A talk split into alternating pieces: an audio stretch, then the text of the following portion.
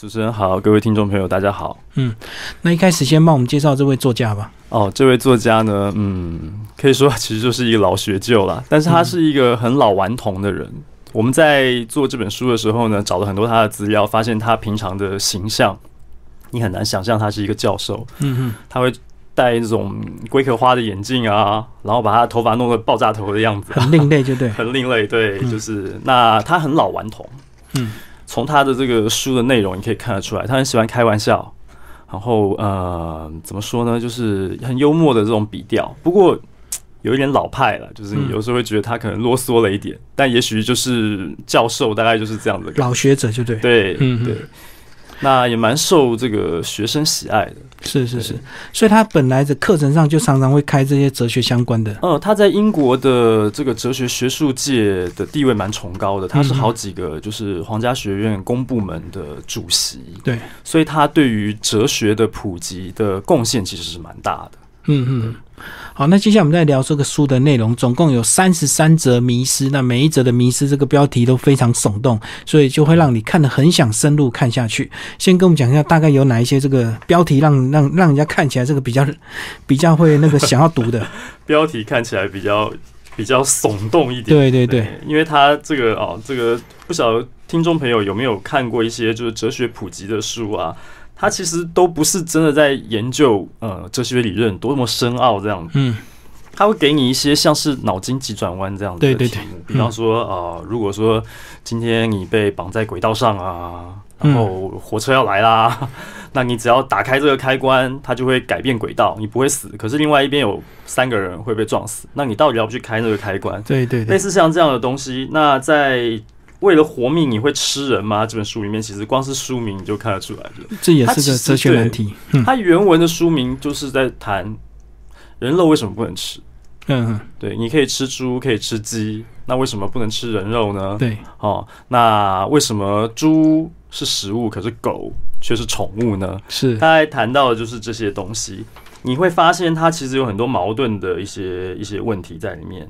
那很有名的案例，就像是哦，有些可能图像式的，嗯，像一张图，它看起来像鸭子，可是有人会觉得它是兔子，因为鸭的嘴巴的样子呃很像兔子耳朵这样，两个都很像。哎，就是说你要从左边看过来，它是鸭子；右边看过去，它是兔子。那甚至这个题目都已经被画成了很经典的童书了。嗯嗯，那也是刺激小朋友去思考这样子。总之，这里面真的千奇百怪啊！你能够，你能够想象到的这个问题哦，你大概想象不到他为什么会问这样的问题。对对，有一些像是呃，当然有一些法，还有一些是涉及到法律有关的。因为我们知道法律上面来讲，你要在法庭上面辩论，有时候这个死的都要说成活的。哦，那里面它其实会给你就是正面、反面、正面、反面许多不同的这个解答，有点像诡辩，对不对？呃，可以这么说，很多律师都会用这样子。对，可以这么说。但是他这本书，他还是会回归到一个道德层面上面来讲，就是那个问题，你看了以后，你觉得哎，好像很离经叛道，吃人肉这种的问题。可是他最后他都还是会回归到我们一般人现实生活中的那个普世价值，那种道德观、公德心之类的，他还是会奉劝大家。不要太陷入这个迷思里面哦，就是也许道理说得通，可是，在道德上你就是不能做，就对。有有对，确实是这样子的。嗯，或者是说你可能要做一个决定，嗯，但这个决定在现实生活中呢，看起来是司空见惯的。他们用了一种比较耸动的方式去转换它，嗯，那其实无一无非就是为了要引发大家的注意。所以在这本书里面，很多篇章都提到，就是诶，原本那个案例其实看起来很可怕，可是它会让你换个角度想哦，这也许就只是你在搭捷运的时候，你看到不爱坐没有人坐，嗯，你要不要坐？对，那你坐的地方不是不爱坐，那你要不要让位？嗯，啊，其实好像变成其实只是这样的小事而已。对对，大概是这样的感觉。可是这个小事都会引发你这个深入去思考的话，其实有时候真的蛮两难的，这个很难决定。包括有一些这个迷失，总共有三十三个哦，那每一个都很精彩，都很这个推荐给听众朋友。这本书呢，这个当床头书，每天晚上读一则，然后好好的思考一下，你会很好睡，因为你可能会想不出答案。对对对，包括里面有讲到这个天下没有白吃的午餐啊，世界上有没有圣诞老人这样子？是是是，嗯嗯。好，我们就来聊这个这本的书名，好吧？你们既然会选书名，就表示这这一题很重要。为了活命，你会吃人吗？来帮我们聊这个章节。嗯，哦，这边我想先提一下，就是我们有一位这个推荐人推荐这本书，他其实有提到你怎么阅读这本书的方法。嗯好，我们刚刚讲到说睡觉前可能要看一下会睡不着这样子，他其实有给一个建议，就是你在看这篇文章的时候呢，其实你要去抓他到底要探讨的那个核心问题是什么，他其实都有写到。那再来就是他会给很多答案，嗯。那你比较喜欢哪一种答案？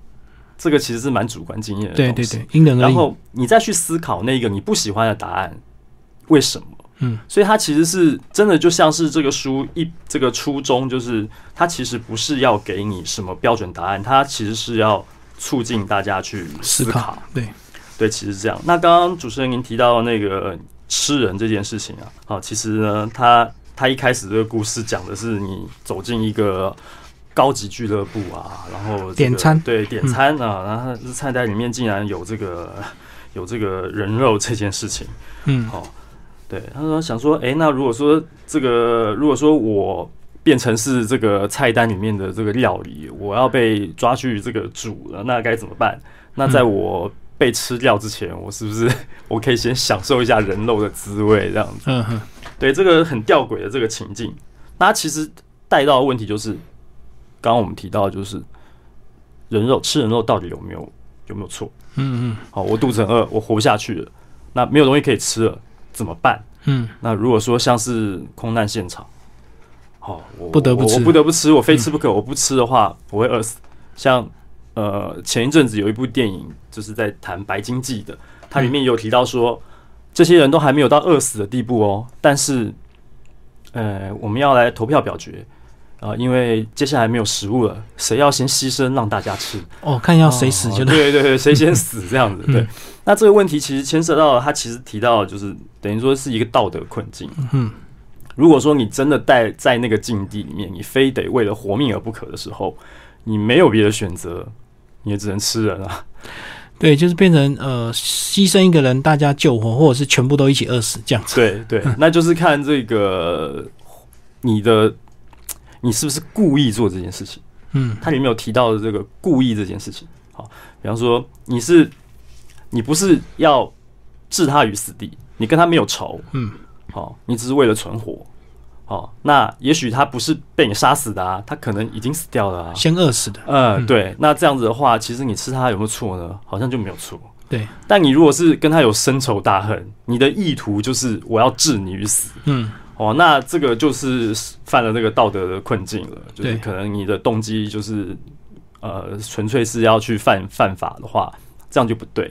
嗯，对他大概提到的一些这个提供大家参考的答案，就是包包含在我们刚刚提到的这些面向。而且他还有一些假设的这个条件，说假如这个人是自愿被吃。那其他的人有没有道德的道德感，或者是有没有法律问题？如果是对方自愿牺牲，因为确实我们看到有些新闻，真的有些人他可能患了一些病，他会想要自己被吃掉，对不对？对对对对，像这个你你提到这个，我就想起这个有一部电影也是小说，嗯，叫《香水》哦，这个男主角他最后就是。他把那个有魔幻的这个力量的香水倒在自己身上，嗯，然后他走向这个贫民窟，对，最后游民就把它吃掉了，嗯，他自愿的，是是，对啊，那这样子这些游民有错吗？哦，这个没有标准答案，也许这些人深陷于饥饿中已经是一辈子的事情，那诶有这个鲜肉走过来了，嗯，那你怎么可能不吃？更何况他的那个小说里面提到的是，这个是有神奇效果，对对对。魔法的，魔法的，对。可是每隔几年，总会有一些疯狂的经济学家去讲说，其实可以考虑吃人肉，对不对？因为人类可能未来遇到一些灾荒，所以我们可以吃到一些老人家，或者是一些吃掉一些这个刚生出来的婴儿，这样子为 总是有一些疯狂的一些想法。这个就是太超过的一个想法了。那在这本书里面，其实有提到，就是说我们在思辨这些问题的过程当中，哦，它可以是刺激你去想为什么不行，为什么可以。但现实当然不会这样子啦，对啊。那你提到这个部分，其实现在很多人在提倡吃虫嘛。对对对，未未来的可能 粮食饥荒啊，所以虫虫是生长最快的。对，就蛋白质很丰富。对对，比起那个什么牛肉啊、羊肉，那个排放的那个碳排量，可能那个更经济一点。确实是如此。不过他还有是有先假设一些前提让你去思考，说假如这些人他是这个意外死亡，对，或者是这个生病死掉，我们再来吃的话，我们的道德感会不会比较低一点？就是会感觉说这样子比较正当一点，不是吃正常健康的人。对他会提供各种情境。当然，他一开始在出这个题目的时候，他会给一个最单纯，你不要想太多的。对他先用这样的方法去刺激你思考，然后才一层一层下去，一层一层的给你各种不同的情境，去等于算是牵引你的思路，去触碰任何一个点。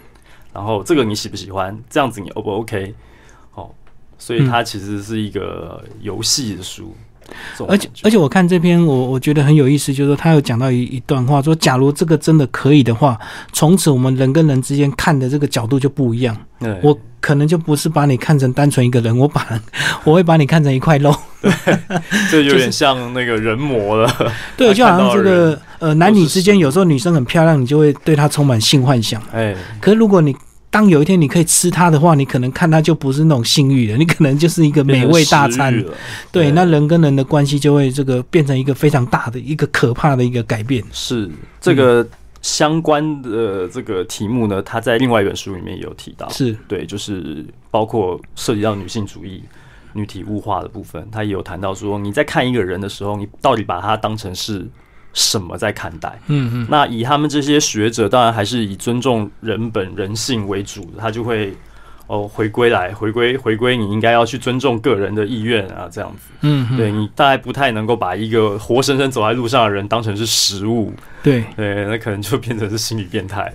所以这本书呢，这个其实答案就是让你自己去思考。那结论是什么？这个因人而异。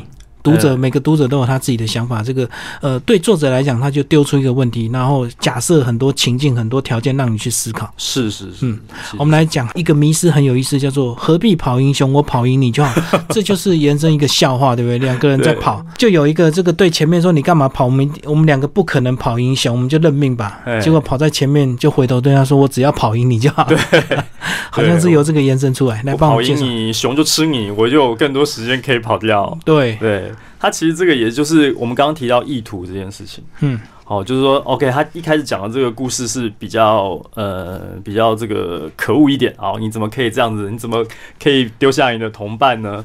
但是他其实就涉及了，就是说，你你们两个有没有仇啊？一样，你是不是真的要置他于死啊？你只是为了生存，你只是为了活命而已。那你跑掉好像没错吧？他有一个。至关怎么讲？关键关键就是，你只是跑赢他而已，好像没问题。那万一今天你是绊倒他呢？哦，那个那个就是变加工了。对，就是明明你也已经跑不过我了，然后你就会被熊逮到了，我还落井下石。那这样子是不是就更可恶一点？对，那我我没有绊倒你啊，我们只是公平竞争而已。那你跑输了，你被熊吃掉，好像也只是刚好而已吧？嗯，对，大概是这样子的感觉。就是他会，他后面其实设定了很多种，就像我们刚刚提到，一层一层又一层的在讲说，这两个人在跟熊跑步的那个过程当中，你可以有千奇百怪。各种不同的超展开，对对，包括说刚刚提到的绊倒他呀，或者是把他推向熊啊，嗯嗯，哎，或者是其实可能他讲完这句话以后，没有想到其实他跑的比较反而是比较慢的，是对，或者是熊跑的实在太快了，你们两个都逃不掉，嗯，对，都都是都是有各种可能在里面，所以这样讨论的这个目的就是说，只要你是这个没有。所谓的这个呃另类的一个企图的话，基本上在道德上或法律上，我们都允许的。就是因因为你为了要活命，当然只好拼命跑，所以你没有时间或没有这个办法去考虑另外一个跑得慢它会被吃掉这个问题，对不对？对啊，他其实书里面有提到一个就是所谓道德指标了。嗯嗯，对对啊，就是我并没有做出任何落井下石的动作。对对，我们是一起跑的，只是我跑得比你快。嗯。对，那那好像你活该，为什么你跑得比较慢？这种感觉，嗯，对，这好像是一个底线了，就是说你你如果能够伸出援手去救你的同伴的话，那就是情操比较伟大，是，其实是这样，但是你不救他。好像刚好在那个及格的那个分数上面这样子。其实这个好像就有有点像这个火灾现场，如果只有一个出入口的话，大家一定都往那个出入口去挤，那很自然，也许你要挤出去，你就可能踹到别人了。是有可能。可是，在那个当下，你也许是无意识的去踹，你并不是刻意去踢别人，对不对？确实是这样。但是有些人可能是会故意去把别人踢了，所以这个呃，好像起心动念就差异在所谓的这个你到底是主观的或者是被动的这样子。也可以从另外一个角度切入，就是它不是二元对立的，你不能太单纯的去看他的行为，嗯，就是哦，不能是因为他把他推开了，或者可能他就是他就是恶人，嗯，也许他家里面还有很多人等着他照顾，他要一挂，你可能后面有各种社会问题，这些东西就是他你在单纯的情境下。无法触及的部分，就是人性其实非常复杂，应该可以这样子去解释它。所以很多这个所谓的灾难片，为什么会把很多时间花在这个人心的一个改变跟这个呃思考上？这样对，绝对不是那么单纯就夺门而出，然后就结束了。是那种天人交战啊，像蝙蝠侠的电影里面，其实就有那个最近很红的那个小丑嘛。对对对，以前的那一部小丑就做了一个实验，两艘船一边是平民。一边是罪犯，然后他们都有那个遥控对方的炸弹，可以遥控对方的炸弹。那最后考验这个人性，到底会选择你要炸掉对方，然后自己活，还是怎么样？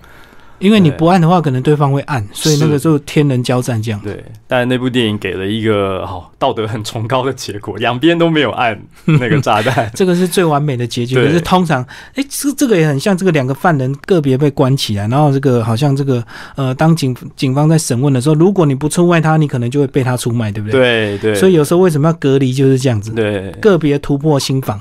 这个案例其实，在书里面好像是另外一本书有提到类似的故事，嗯它其实就是一个。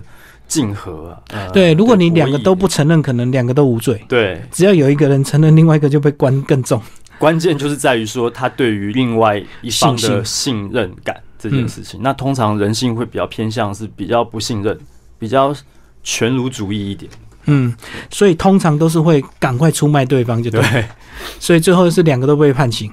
对，那还有一个是迷失九啊，这个人体素描模特艺术鉴赏或者是欲望投射，来帮我们讲这个。当我们在画一个裸体的时候，我们到底是艺术的角度还是欲望？对，这个其实呢，核心也在于你的意图。哦，对，因为他会告诉你说，那一幅画摆在那边，其实它本身是中性的。嗯，它没有任何要。色情或是要艺术的意图在里面，它就是一个客观的物件。嗯，那你看到它，你有什么感觉？其实是你自己主观的意识。对，对。那这个东西很妙，是他在讲那个裸体画之前，他又讲另外一个小故事。他提到的是，有个人想要去偷珠宝，嗯，然后他盘在那个大楼外面，吊在对，结果呢，人家看到他就他就假装在擦窗户，对。那看到他的人以为他是洗窗户的工人，对。然后他这边也提到说，诶，他被看到那一刻，他真的在洗窗户啊。嗯，对。所以他到底是洗窗户的工人还是盗贼呢？那一样就是进一步，他就开始讲到，就是说今天有一个裸体的画像，一个雕像在那里。对。那有人看了他有邪念，有人看了他觉得是艺术品。对。那你如果要把它当成是这个呃色情的东西。然后去攻击他，你好像反而会怎么说呢？就是你自己心里面的意图就认定他是色情了，然后你来攻击他，那好像是你自己的初衷就有问题了，而不是这个物件本身。嗯，他在散发什么讯息？这个就跟那我们讲苏东坡跟佛印的故事一样，对，一个看成佛，一个看成大便一样。对，心里面看是什么，你看到就是什么。嗯，对你心里面如果是呃排泄物的话，那你看到什么你都会觉得是排泄物。嗯，对，他在讲的其实就是这样的一个故事，就是纯粹是你个人的投射，就对。对你很难去区别，然后他也做了一个转折，就告诉你说，你如果真的有欲望，其实也没什么，人本来就有欲望。嗯嗯，对，这个只是说你看待他的时候，你的态度如何。是的，嗯，所以这本书虽然这个看起来很轻薄啊，但是里面有 三十三个迷失啊，这个每一个迷失都可以让你这个思考很 很长很长的一个时间，到最后可能你今天的答案跟明天看的答案，也许可能还不一样，对不对？呃，有可能，嗯，因为可能你个人经历过一些事情，你可能这个方向、角度、这个面向就不一样。嗯，不过这个作者彼得凯夫他还是在每一篇的最后都还是会回归到世俗价值这件事情，嗯，所以。基本上还是公德心，还是道德的那一个底线，他是持守在那里，就是不会让你走火入魔。对，他要真的因为这个书养出什么社会上的呃 连续杀人犯，也不是他的初衷。嗯嗯，所以这本书很值得这个推荐给我们的听众朋友。好，今天非常谢谢我们的副总编辑哦，呃，曹仲阳为大家介绍《为了活命你会吃人吗》这本书是伊利丛书馆呃出版。好，谢谢，谢谢，谢谢大家。